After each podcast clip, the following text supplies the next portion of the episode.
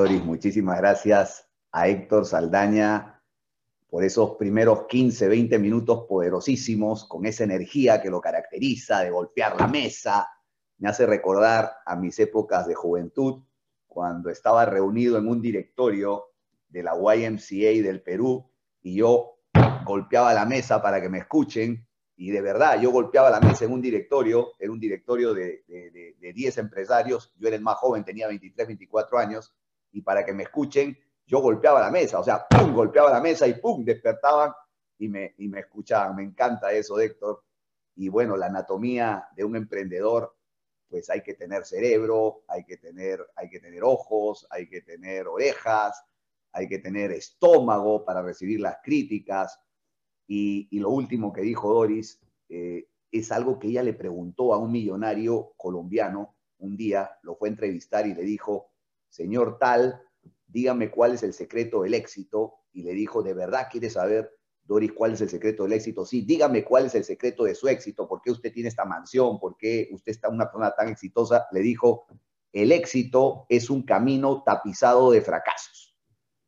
Y hoy día, y esa frase me quedó eh, cuando escuchaba la mentoría, yo me puse a pensar, ¿no? Me puse a pensar. Eh, eh, Héctor Saldaña ha fracasado, ha fracasado pues decenas de veces, ¿no? Doris ha fracasado, también ha fracasado. Y yo he fracasado, por supuesto que he fracasado. La gente piensa, ¿no? Que, que, que uno está exento del fracaso. Y yo te voy a decir algo. El año 2009, yo tuve los dos fracasos más importantes de mi vida, el 2009, uno consecutivamente al otro. En enero, 18 de enero del 2009, le puedo decir fracaso, los, los dos momentos más dolorosos en ese momento 18 de enero del 2009, fallece mi padre, el hombre que yo más amaba en esta tierra. Eso fue el 18 de enero.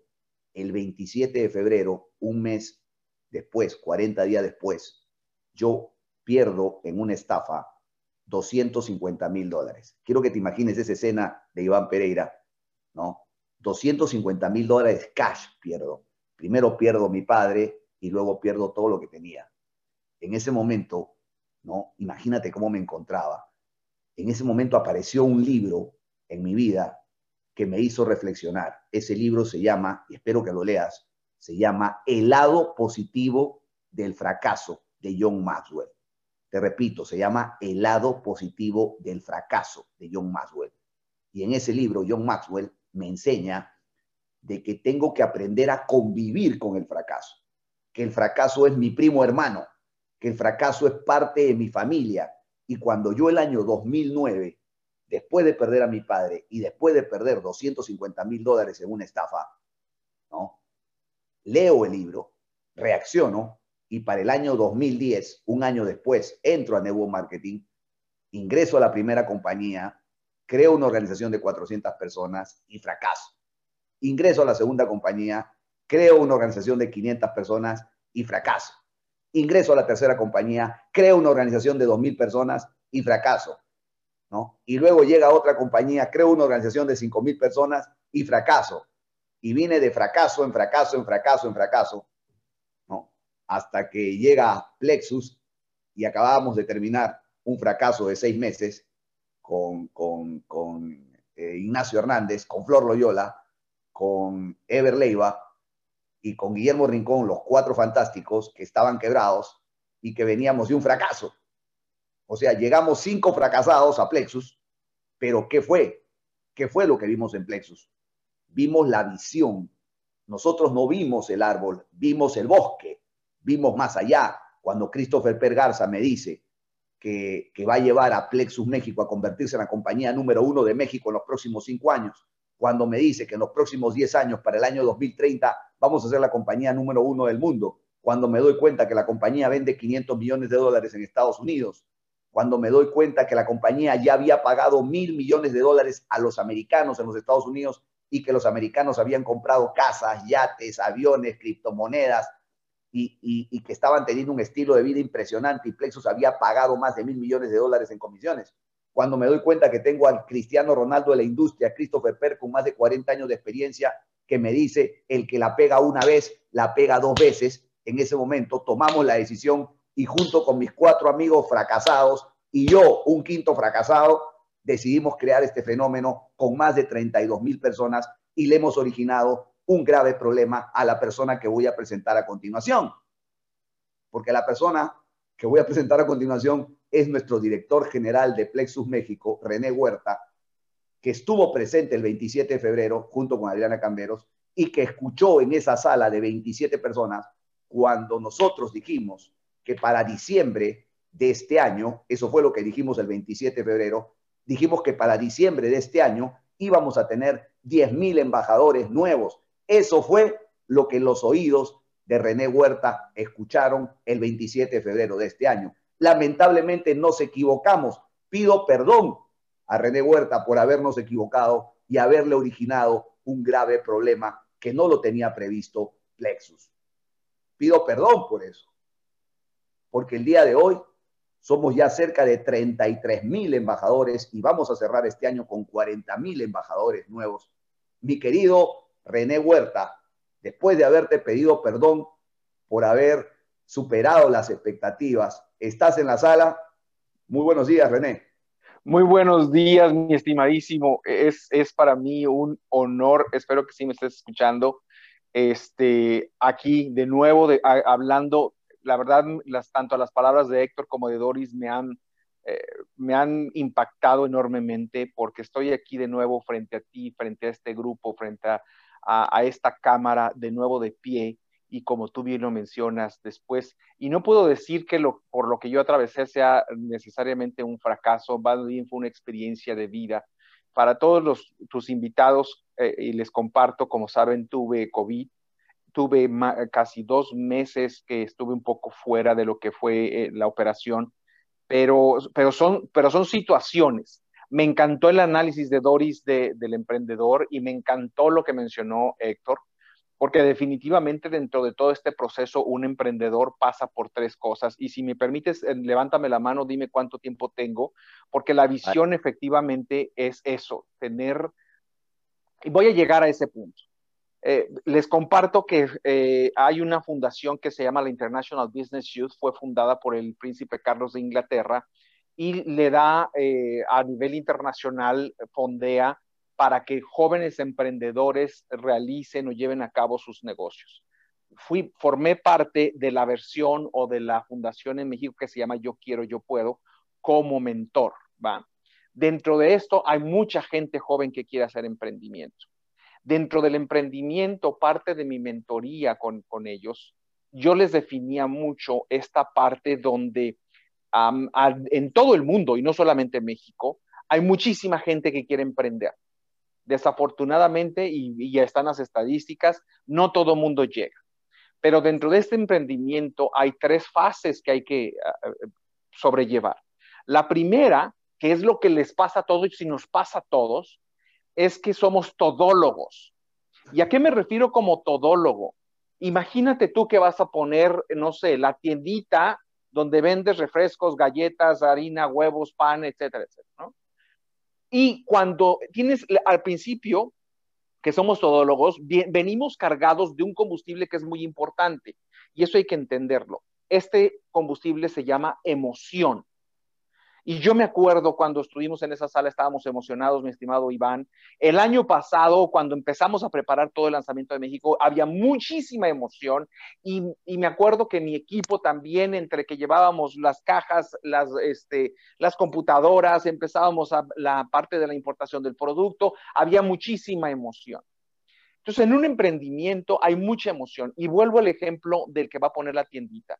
En esa emoción, el que va a poner la tiendita se preocupa por acomodar su mercancía, que se vea bonito, le barre, pinta la pared, lo pone todo muy bonito y, ¿no? Eh, porque la emoción está ahí y los primeros meses abre, es más, el horario de, de, apertura de su negocio era de las 8 de la mañana hasta las 8 de la noche, pero como es tanta su emoción, abre desde las 6 y entonces cierra hasta las 10 de la noche. Pero ¿qué crees? Ese combustible y esa primera etapa se acaba, no dura. Ese combustible llega a un momento donde, donde eh, ahora sí que está como en los autos, ¿no? Ya está en la línea roja, sea, ya la emoción ya se fue. Llega la siguiente etapa, que es la etapa de la dirección de tu negocio, la dirección de un emprendimiento. Y ahí es donde viene la parte que Héctor mencionó muy acertadamente. Ahí viene la parte donde tú como emprendedor habrá que aprender contabilidad, habrá que aprender cuáles son las licencias que requiero para mi negocio, habrá que aprender cómo hacer un inventario, habrá que aprender un montón de series y políticas y procedimientos de mi negocio y habrá que aprender a, entender este, ¿cómo se llama? Mis clientes, qué es lo que demandan mis clientes. Habrá que aprender que las circunstancias en esta etapa de ser un director de mi negocio no van a ser siempre las favorables, porque los proveedores me van a, me van a fallar, porque va a llover, porque se me va a ir en un momento la luz, porque se va a inundar la colonia, porque muchas situaciones adversas van a ocurrir en esta etapa. Y esa es la etapa donde la mayor parte de las personas no les gusta, no les agrada. No, no, no quiero yo aprender porque lo bien lo mencionaban, eh, prefiero mejor irme a ver este, la, serie del, la serie del Señor de los Cielos o sentarme en Netflix porque qué flojera enfrentarme a todas estas adversidades o a todos estos requerimientos que me exigen que yo evalúe, aprenda, enfrente todas estas tipo de situaciones. Y no nos agrada. Y entonces mucha de la gente del emprendimiento se queda en la etapa de la emoción, porque cuando se da cuenta que la etapa de dirección y que ahí el combustible es el compromiso, dicen, no, ¿sabes qué? Yo no le Prefiero quedarme como el trabajadorcito con, no, que me vas a pagar un sueldo, que esto, lo otro, y me evito de todas esas broncas. Porque ahí es donde viene, ahora sí como decimos en México, donde el burro, el burro torció la cola o la burra torció la cola.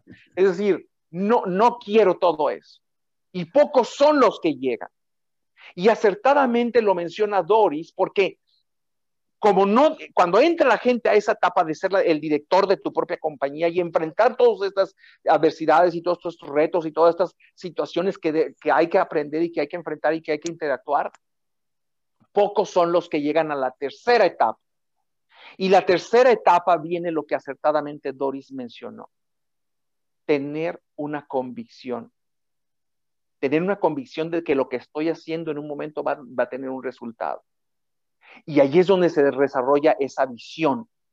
Y, y, cuando yo tengo esa convicción de que tengo el camino bien definido, que tengo la meta bien definida, hoy estoy aquí presente después de haber pasado una situación de COVID, con más fuerza, con más energía, de apoyar un campo, de haber de entender, de respetar y de honrar a toda esa gente que realmente está por la etapa del director y está a punto de llegar a la convicción para que esa visión realmente se expanda. Y cuando yo hablaba con esos jóvenes y les explicaba esta parte, porque ese es el combustible, mi convicción, para poder tener esa visión, porque si no llegas ahí, no vas a tener más sucursales, no vas a tener, en el caso de nosotros, más líderes en tu organización, porque tú sabes que un diamante requiere de mayor liderazgo, gente haciendo lo que tú como líder estás haciendo. Si no, no te va a funcionar. Porque si tú como líder lo único que tienes es todólogos, aquellos que están muy llenos de emoción, pues discúlpame, o sea, no te va a funcionar, porque aún esos en un momento dado van a fracasar, ¿no? Entonces, esta parte, la verdad, estoy súper contento con lo que acaban de compartir y en este sentido les, les comparto, nuevamente estoy con ganas, con energía, con esa emoción de estar con ustedes trabajando hombro a hombro, porque nuestra convicción y nuestra visión tiene que llegar a ese punto. Porque queremos ser el número uno en México y sí se puede, porque estamos generando nuestra propia historia de éxito. Y no solamente para México, sino todo, toda Latinoamérica. Recientemente, y te voy a ser bien honesto, yo no conocía a este señor Bukele de El Salvador. Y para mí, mis respetos eh, de lo que está haciendo para este pueblo y ojalá y ocurra en todo Centroamérica, en todo Latinoamérica. Porque como hispanos nos merecemos una historia diferente, una, nuestra propia historia de éxito. Porque carajo, y perdón por mi francés, ¿Cuántas veces hablamos en esta industria de historias de éxito? Pero, ¿qué crees? Todas son importadas. No conozco un punto de referencia en Latinoamérica o en México que en un momento dado sea una historia de éxito, de inspiración. Siempre que hablamos de historias de éxito, hablamos de Amazon, hablamos de Google, hablamos de Sara, hablamos de Levi's, hablamos de McDonald's, hablamos de eh, John Maxwell, hablamos de compañías extranjeras, cara. Y, eso es lo que utilizamos como punto de referencia para generar. No. Tenemos el material, tenemos la gente, tenemos la pasión, tenemos todo para que Latinoamérica, los hispanos, desde México hasta la Patagonia, generemos nuestra propia historia. Y me encanta este Señor del Salvador porque dice, carajo, ¿no estás harto? ¿En qué momento, como el perro que está sentado en la tabla con el clavo, te vas a levantar y te vas a quitar ese clavo y te vas a mover y vas a tomar la decisión a pesar de las adversidades? Porque me queda claro que el tipo de broncas y problemas, como lo mencionaron tanto Doris y Héctor, los tiene. Y estamos, creo que en la misma página, o sea, la, no, se la, no la tiene nada fácil, déjame decirte. Si nosotros ahorita en México Complexo estamos enfrentando una, un, un, pequeña área de oportunidad, un obstáculo que estoy seguro lo vamos a vencer, yo no, yo no quiero imaginarme la cantidad de obstáculos que tiene ese señor para cambiar la historia de su país. Mis respetos para los colombianos.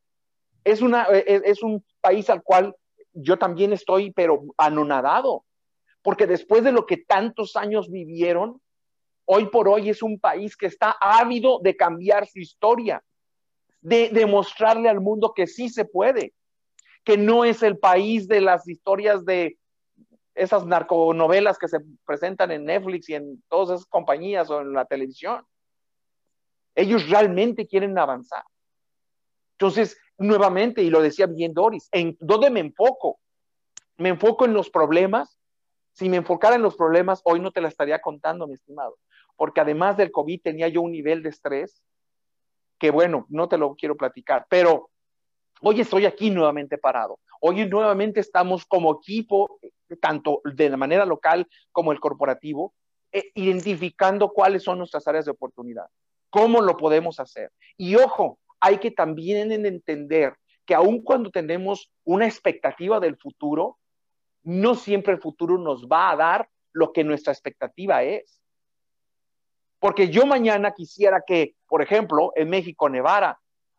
No, porque pues ya se viene el, invierno. Pero ¿qué crees? No va a ocurrir. O sea, por más que quiera, no. Entonces, a veces las circunstancias no se dan como esperamos.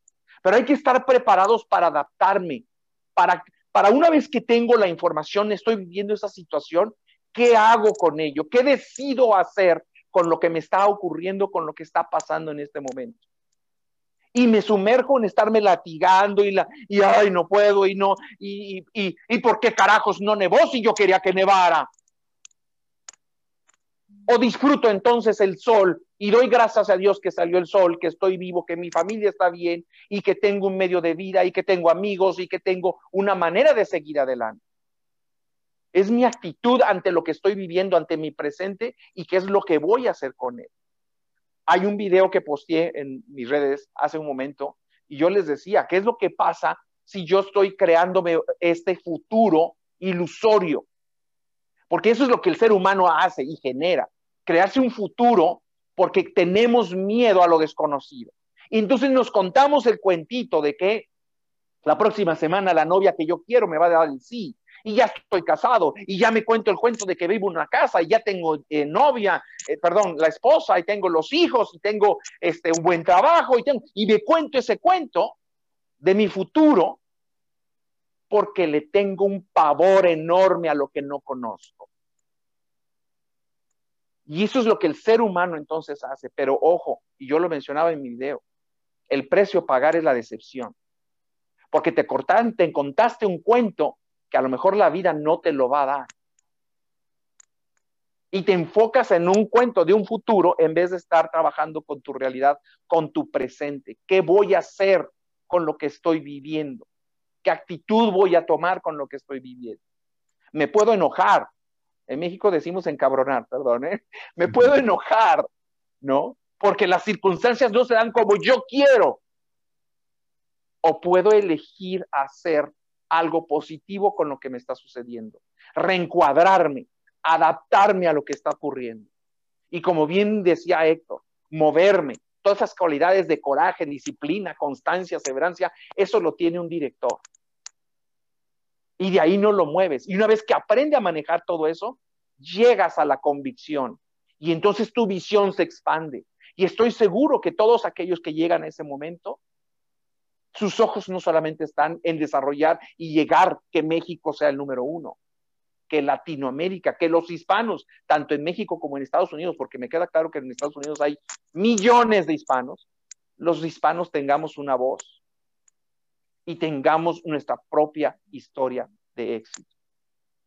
Hoy por hoy tenemos esta situación con el producto y estoy segurísimo que se va a solucionar. Eso e, es, de, de, ahí, no hay algo que me diga lo contrario. Desafortunadamente no es como yo quisiera, porque si yo quisiera, yo mañana lo tengo en la bodega. No es. Entonces, ¿qué hago con esta realidad? ¿Cómo me adapto? ¿Y cómo la enfrento? Y entonces, ¿cómo la digiero? Y entonces, ¿cómo me muevo? Y yo ya estoy aquí presente dándole la cara. No es lo que quisiéramos, no, no lo es. Pero entonces, ¿qué hago? Me sigo moviendo y sigo hablando con líderes como ustedes. Sigo hablando con mi equipo para que den lo mejor, para que sigamos mejorando sistemas, para que sigamos moviendo esta, esta maquinaria que en un momento dado nos va a dar esta nueva realidad que me queda claro que todo el mundo estamos viviendo. Y desafortunadamente en este momento, el mundo te ha dado una lección. Nos ha dado una lección. Porque ¿cuántos de todos nosotros los que estamos conectados nos hubiésemos imaginado en enero, febrero, que íbamos a vivir una pandemia? Y te apuesto y te puedo garantizar que mucha de la gente que está aquí tenía planes de vacaciones, tenía planes de que se iba a casar, tenía planes de poner un negocito en, un local y abrir la tienda todos los días a las 8 de la mañana, tenía planes, no sé, de los que se iban a divorciar, tenían planes de, eh, etc. O sea, había gente con muchísimos planes para el 2020. Plexus tenía planes de tener una excelente convención 2020. Pero la vida nos dio totalmente algo que no esperabas. Y aunque no hubiéramos querido, nos tuvimos que adaptar a una nueva realidad. Yo hubiera querido lo que tú y yo platicamos y ese grupo de personas que tú mencionaste van a ser 10 mil. Sí, me pusiste un problema y me pusiste en aprietos, ahora son 30 mil. ¿Y, ¿Y ahora qué hago? Bueno, pues me tengo que adaptar. Pero desafortunadamente en ese proceso de adaptarme, las cosas no salen como yo quiero salen como el mundo me las va presentando. Y el producto no es como las palomitas de microondas. Las meto y en dos minutos ya están. No es así. Pero y entonces tengo que enfrentarlo y entonces tengo que manejarlo y entonces tengo, me adapto. Pero me sigo moviendo como acertadamente lo mencionó Héctor. Me sigo moviendo porque si me quedo aquí en este lugar, en mi vida no va a ocurrir nada.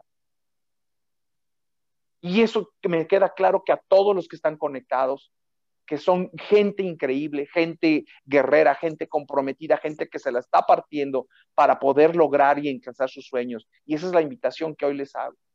La compañía sí está atravesando por esta situación del desabasto de producto, pero hoy te puedo decir que no depende de nosotros. Recientemente en octubre nos dimos cuenta, las, el COFEPRIS lanzó, y el mismo en, relación con el gobierno, lanzó, no, lanzó nuevas normas Hoy te das cuenta que no has recibido tu reconocimiento desde hace casi dos meses.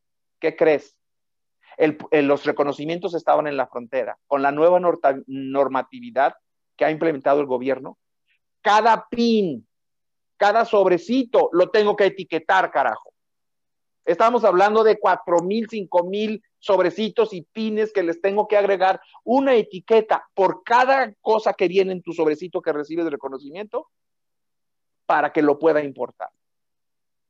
¿De qué material es? ¿De cuál es la pintura que utilizaste en el pin? ¿De qué material es el papel? ¿Para qué es el papel? Este, el sobre, o sea, y, y me jalo los pelos porque ¿cómo es posible? Ah, pues así es. Ok. Y me adapto. Y entonces va para atrás todo el cargamento que venía y hay que ponerle etiqueta a cada uno de los artículos. Lo mismo me pasó cuando tuvimos el problema del esbel chocolate. Había pasado, llega el, pasa el, el, producto por Cofepris, pero llega con Zagarpa. Y Zagarpa me dice, no, tienes que modificar esto, esto, esto, esto, y va para atrás el producto. Y entonces, ¿qué hago? ¿Voy y le recuerdo su 10 de mayo a la autoridad? No puedo hacer eso, me tengo que adaptar y entonces tengo que poner mi cara y pedirles una disculpa. Hoy teníamos ya parte, prácticamente todo el proceso para eh, traer los productos. Se cruza lo que en Estados Unidos, como ustedes saben, es el, el, fin de semana largo, el Thanksgiving. Para yo poder importar el producto tengo, un, tengo que recibir un certificado de libre venta. Entonces todo ese proceso se va a posponer porque Thanksgiving son dos, tres, cuatro días de toda la semana larga, hasta la próxima semana empujamos para los certificados de libre venta y entonces ya una vez que los tengo los someto al proceso de COFEPRIS para obtener los permisos, etcétera, y poder importar el producto. Cuando el producto debía haber llegado esta semana. ¿Y qué hago? Me adapto otra vez. Y eso es lo que ocurre con la vida. Me voy adaptando. Pero me adapto entendiendo cuáles son mis circunstancias y, no yendo ahorita en este momento a recordarle su 10 de mayo a todas las autoridades por sus procesos y por qué, y por qué te vas de fin de semana y es día festivo y todo. Pues no, la vida es lo que es. Y así es como la enfrento. Y así es como decido en un momento dado tener una respuesta y tener una actitud ante la vida. Y allí es donde llega la convicción, y allí es donde llegan los visionarios, y allí es donde llega gente como un Iván, como un Doris, y como un Héctor, y como un Guillermo, y como un Ignacio, y como un Ever, donde entienden qué hacen con la información que tienen en esta mano, y en este momento, cómo la transformo, y cómo la manejo, y cómo me muevo hacia adelante. Y no me sumerjo entonces en, ay, qué flojera. ¿No? Si, si, es, si el llegar a esas alturas donde están todos los líderes y donde gana toda la gente sus grandes cheques, me lleva el, eh, enfrentarme todos los días con mi organización, el entender que ah, no me vas a dar un producto, el entender que se te cayó la página, el entender que llovió y entonces el producto no llegó en tiempo, o que la paquetería, o sea, si todo, no que flojera, mejor efectivamente, me consigo un trabajo de ocho horas, me pagan tres pesos, veo mi serie de Netflix y me quedo en mi casita. Yo tengo una frase, y con esto cierro, mi estimado, y levántame la mano cuando me pase de tiempo. Tengo una frase, y en este momento voy a decir una mala palabra para que por favor se tapen los oídos, porque si no, no me va a salir sabroso. Lánzala, lánzala, lánzala, lánzala. En la, en la vida, en la vida, y creo que lo, lo, hice, lo hice en, en un momento dado, en la vida te vas a encontrar mucha gente que en un momento dado crítico de su vida, cuando perdió la casa, cuando perdió el empleo, cuando su negocio no tuvo éxito, cuando va a levantar su cabeza hacia el cielo, hacia donde sea, o se las va a llevar las manos a la cabeza. Y lo primero que va a gritar por desesperación, va a gritar, ¿por qué a mí, carajo?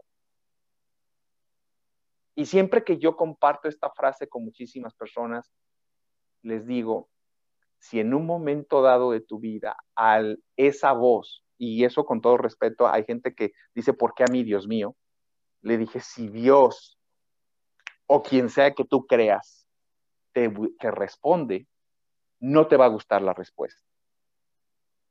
Y toda la gente me pregunta, ¿y por qué René? Porque cuando tú preguntas por qué a mí, la respuesta va a ser por pendejo en México, por tonto, ¿no? Por pendejo, carajo. Porque la vida te da tantas y tantas y tantas oportunidades de girar y de hacer y de generar tu propia historia de éxito, pero tú decides no hacer nada. Tú decides culpar a las circunstancias, al del frente, a mi líder, a la paquetería, al sistema, a la computadora. Eliges culpar a medio mundo menos a ti. Cuando siempre la, vida te está dando tantas y tantas oportunidades de reinventarte, de aprender, de evolucionar, de hacerte de herramientas para que tu vida y la historia de tu vida sea diferente. Entonces no me vengas a preguntar por qué a mí, porque la respuesta no te va a gustar. La respuesta va a ser por tarugo, por pendejo, por huevón, por lo que quieras. Porque la vida misma te da todas esas oportunidades. Pero es la decisión de cada persona, qué es lo que hace con lo que le llega a su vida. Y yo hoy decido a generar mi propia historia de éxito. Y con eso me despido, mi estimado. Discúlpame. excelente, excelente, excelente. Mira, fíjate, René, en estos ocho meses que venimos trabajando juntos en equipo, tú por el lado corporativo y nosotros por el lado de los, de los embajadores, construyendo y trabajando en el campo, eh, es la primera vez que te tenemos en mentoría a esta hora. Más de 900 personas te vienen escuchando. Hace dos semanas tuvimos a Alex Hoffman, yo le llamo el Neymar de, Plexus, porque tenemos a Cristiano Ronaldo, que es Christopher Per, que tú ya lo conoces, que claro. es Christopher Per para, para la industria. Ahora tenemos a Travis Garza, que yo le llamo el Leonel Messi, y entonces Alex Hoffman me dice, ¿y yo quién soy? Y me demoré 24 horas y le dije, tú eres Neymar. Me dijo, perfecto, ya, perfecto, soy Neymar. Lo tuvimos hace, hace dos semanas. Alex se sorprendió porque habían mil personas. Tú también estás sorprendido de estar aquí con 900 personas. Tenemos a Jorge Paulín que está aquí escuchando también en la sala con más de 900 personas. Y todo lo que se ha dicho el día de hoy es totalmente cierto. Eh, te agradezco porque la gente está conociendo a un René renovado, para decirlo en palabras claras. Un René que volvió a vivir. Volvió a vivir. Tú has resucitado. Literalmente has resucitado. ¿No? Has, estado, has sido víctima del COVID. Eh, era un tema que yo no quería tocar. ¿No? Era un tema que yo no quería tocar, pero tú te enfrentaste como líder y fue lo primero que dijiste, señores, estoy aquí porque esto es lo que he tenido, ¿no? Y para decir eso hay que tener valentía, hay que tener pantalones y hay que tener lo que las gallinas ponen.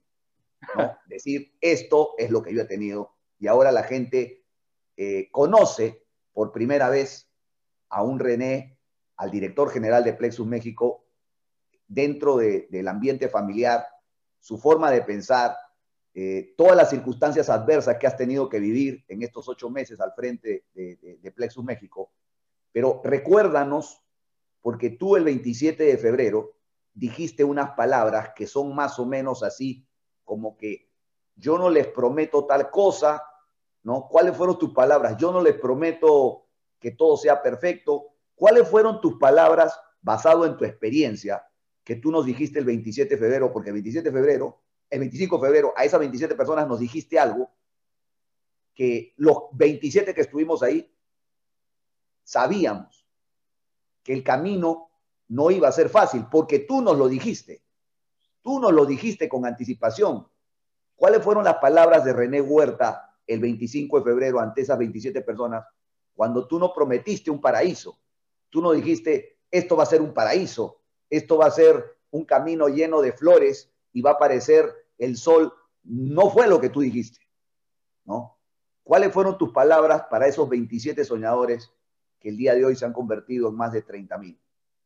Así es, mi estimado, definitivamente. Lo recuerdo muy bien. Este, como hace un momento mencionaba, a veces el futuro no, no nos da lo que queremos. Y en esa reunión yo mencionaba que mi compromiso con ustedes y les garantizaba que definitivamente íbamos a tener una serie de em, áreas de oportunidad, por así decirlo, que es así como lo mencionaba, por no decir que vamos a tener un montón de problemas y obstáculos en el camino pero que en ese momento tanto mi compromiso como el del equipo y a lo que invitaba todo ese grupo de personas es enfocarnos en la solución. Porque si bien las circunstancias no van a ser las mejores, el enfoque y mi energía va a ir de la mano hacia la solución. Porque si me voy a enfocar en el problema y en lo que te decía hace un momento, en irle a recordar su 10 de mayo, en México decimos mentarle la madre, al, al, a la paquetería o a los de la importación, es, pérdida de tiempo y de energía. Y me encanta Doris hace un momento que menciona la parte de la energía. O sea, no me va a ayudar ni me va a servir de nada. Mi enfoque es cómo solucionamos, cómo nos movemos hacia adelante, cómo, cómo identificamos, ok, no se puede aquí por, esta, de esta, por este lado, cómo mi equipo se enfoca en alguna, por, por algún otro lado. Y créeme que esa palabra te la he cumplido. Ha habido incontables veces, y aquí, como tú mencionaste, está Jorge Paulín, que se ha quedado en la oficina, que hemos tenido producto que no llegó, que, y en friega en la oficina armamos cajas, lo que se puede y que tenemos ahí disposición de, producto, y él directamente se va Jorge Paulín a ponerlas en la paquetería por diferente, por diferente medio. Entonces, en ese sentido lo hemos manejado.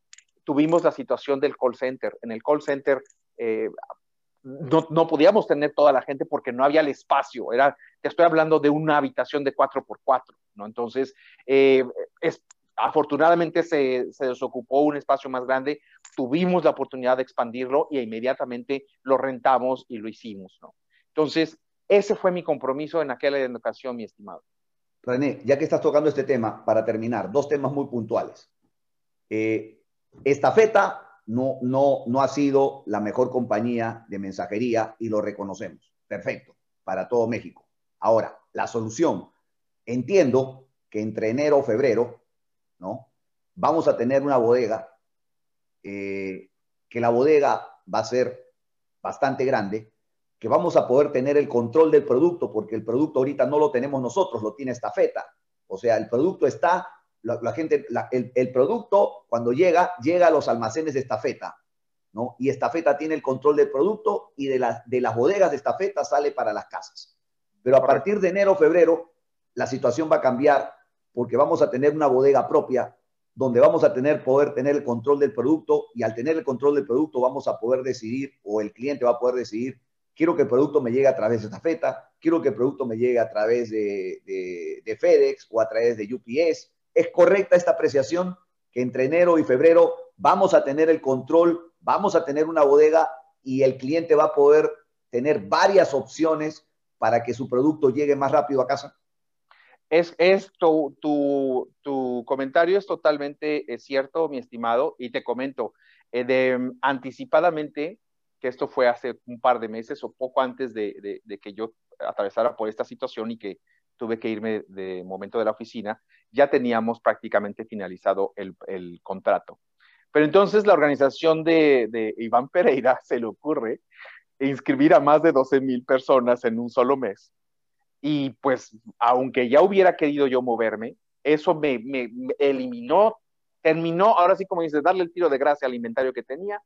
Y entonces, pues me quedé con dos, tres cajitas que dije, como, ¿para qué me voy a la nueva este, bodega si no va a ser un elefante blanco, no tengo nada que meterle ahí.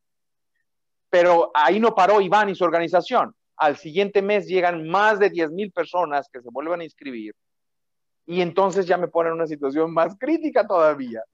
Eh, para entonces, obviamente, yo había platicado con el, con el corporativo y les pedí que por favor, o sea, la, la, la nueva, el nuevo pedimento de producto no fuera por 20 mil unidades. Dije, mínimo, mándame 50 mil porque si no voy a seguir sufriendo y siguiendo padeciendo. Y me queda claro que Iván y el grupo no se, o sea, no van a, están imparables.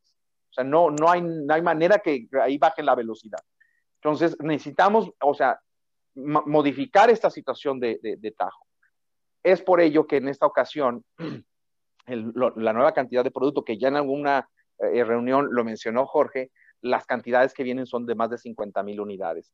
Esto ya me va a permitir el producto, entonces... El producto, y, entiendo por el cronograma, porque yo he hablado el tema con Ale Hoffman, aquí hay 870 personas, casi 900 personas, el cronograma está establecido para que en el transcurso del mes de diciembre, es correcto, algunos productos llegan primero, ¿no? Algunos llegan antes, el Active, el, el, el T, el Slim, ¿no? Pero el cronograma que me mencionó el corporativo, y lo estoy diciendo ahorita ante 870 personas, señores, el cronograma dice que están llegando más de 50 mil unidades por cada producto en el transcurso del mes de diciembre. O sea, la turbulencia, ¿no? Desaparece.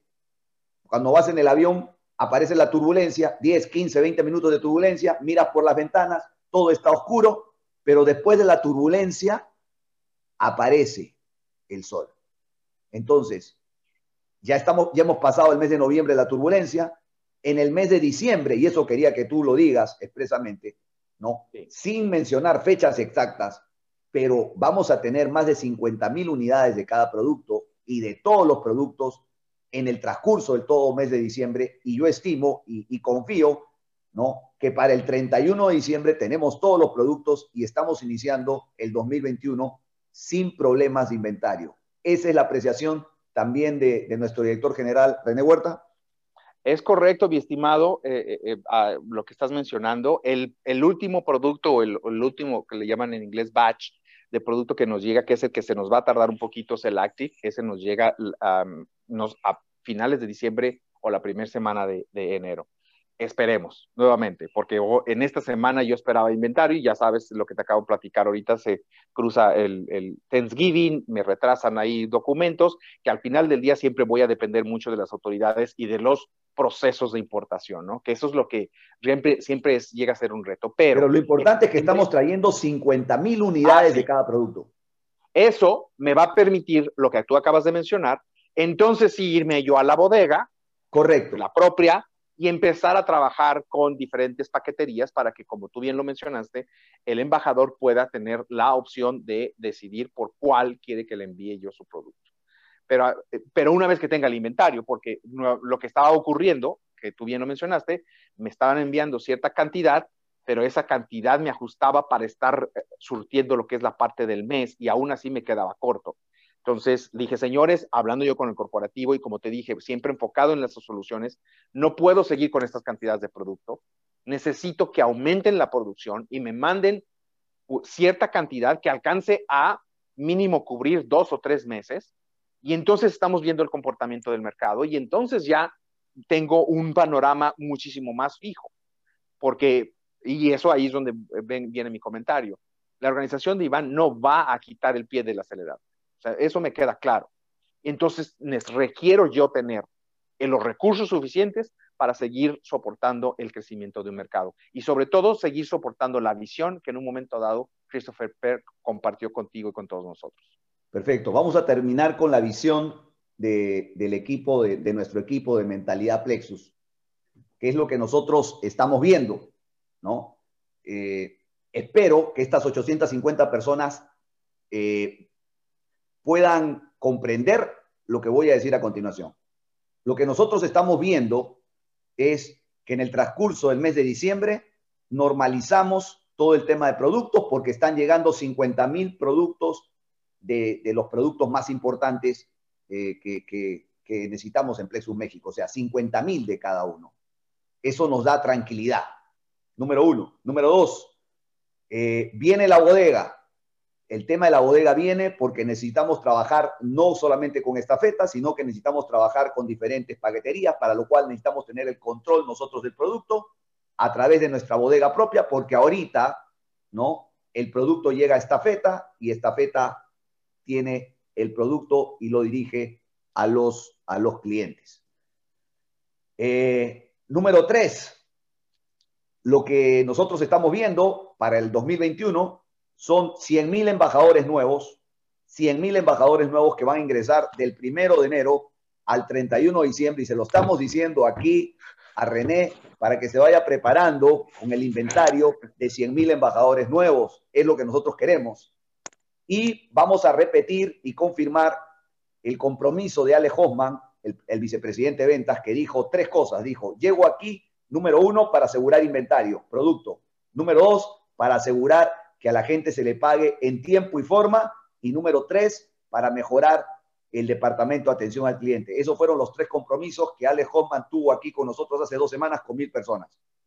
Entonces tenemos la palabra de Alex Hoffman como vicepresidente de ventas de Latinoamérica. Esas son sus tres responsabilidades. Pero voy a ir un poquito más allá.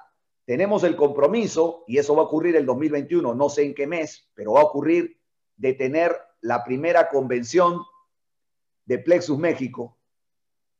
No sé dónde, ni cuándo, ni cómo, pero de que vamos a tener, sale la vacuna, nos vacunamos todos, no sé cómo le vamos a hacer, ¿no? Si todos nos vacunamos y ya a partir de septiembre, octubre, no sé en qué mes, hacer la primera convención, esa convención que se iba a hacer en el, en el World Trade Center, que iban a haber 2.000, 3.000 personas, que iba a ser el 28 de, febrero, de marzo, donde iba a estar Christopher Pergarza y donde la pandemia no permitió que se haga realidad, esa convención tenemos que hacerla.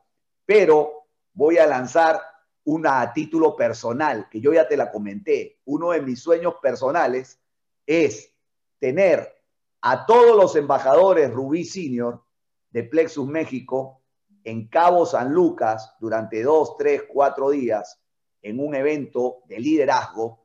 Y se te lo he comentado a ti, se lo he comentado a Bredel, se lo he comentado a Adriana Camberos y, entiendo, ¿no? De que luego de que pase toda esta situación de la pandemia, tener de Rubí Senior para adelante 100, 120, 150 líderes reunidos en una playa disfrutando de una capacitación para eh, poder cumplir nuestra meta y nuestra meta es 100.000 embajadores nuevos para el 2021.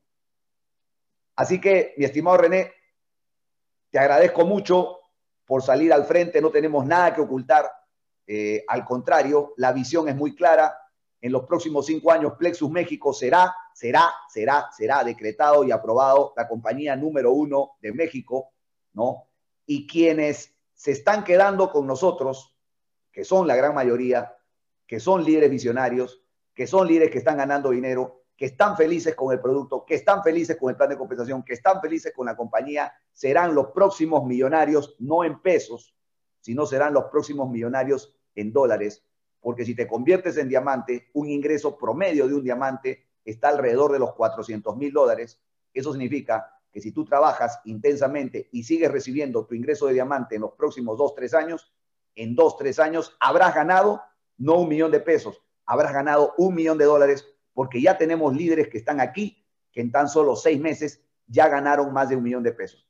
Así que ahora, ahora hay que buscar quiénes son esos valientes que van a ganar un millón de dólares en los próximos dos o tres años. Y lo creo firmemente que sí tenemos líderes en México, que sí tenemos líderes en Latinoamérica, que están dispuestos a trabajar dos, tres años para estar cobrando su primer millón de dólares y tener un verdadero ingreso residual que sea un legado para ellos y para sus familias. Muchas gracias, eh, Héctor Saldaña, por esa energía, por golpear la mesa y por decirnos de que en los próximos cuatro días tenemos que trabajar 14, 15 horas. El día de ayer yo estaba dando una mentoría, hasta eran cerca de las 12 de la noche, hora de California, y eso es las cosas que la, la gente no sabe. Dice, no, Iván Pereira es diamante, sí, pero tú no ves el trabajo invisible que nosotros hacemos y hoy día estamos puestos de pie. Dormí a las 12 de la noche, a las 4 de la mañana despierto y aquí al frente de la organización. Porque el verdadero líder se pone al frente de su organización, no en los momentos de triunfo, sino en los momentos de adversidad. Cuando las papas queman, no te puedes esconder. Cuando las papas queman y la situación es complicada, un verdadero líder sale al frente de su organización, te pones al frente de la organización, no te vas a esconder. Entonces, mi querido René, muchísimas gracias por haber estado con nosotros. Eh, ya la visión es muy clara. El que quiera, el que quiera ver el, el, árbol, que se quede viendo el árbol y esperando que pase un perrito por ahí a mear el árbol, pero el que quiere ver el bosque y acompañarnos a conquistar todo México, todo Estados Unidos y toda Latinoamérica, que se quede con nosotros, porque el que se queda con nosotros en los próximos dos o tres años habrá ganado un millón de dólares si alcanza el rango de diamante. Y si alcanzas el rango, no se trata de llegar, sino de mantenerte. Cualquiera llega, lo importante es mantenerse. Gracias a Dios, mi querido René, estás con vida. Muchas gracias por estar aquí con nosotros. Hoy día nos has dado una lección de vida, nos has demostrado quién es el director general de Plexus México. Estamos contigo y vamos para adelante por esos 100 mil embajadores y vamos a resolver los problemas porque yo le decía a Héctor Saldaña, ¿Sabes qué, Héctor? ¿Sabes por qué le pagan millones de dólares a los gerentes más importantes del mundo? Me dijo, ¿por qué? Para resolver problemas. ¿Y sabes qué hacen cuando terminan de resolver problemas? ¿Qué hacen? Buscan más problemas, por eso es que ganan millones de dólares. Esa es la verdad. ¿Tú quieres ser diamante? Sí, pero si vas a ser diamante, vas a tener miles de problemas. Mejor quédate como plata, pero si quieres ser diamante, ¿sabes qué? Vas a tener problemas. Tienes que aprender a convivir con los problemas y aprender a convivir con el fracaso. Muchísimas gracias, Héctor. Eh, muchísimas gracias, Dori. Muchísimas gracias, René. Muchas gracias a todas las personas que se han quedado aquí. Así que vamos para adelante en estos últimos cuatro días. Vamos con todo, como dicen en México. Y además, una palabra muy mexicana, sí se puede. Vamos México. Muchas gracias. Muy buenos días a todos.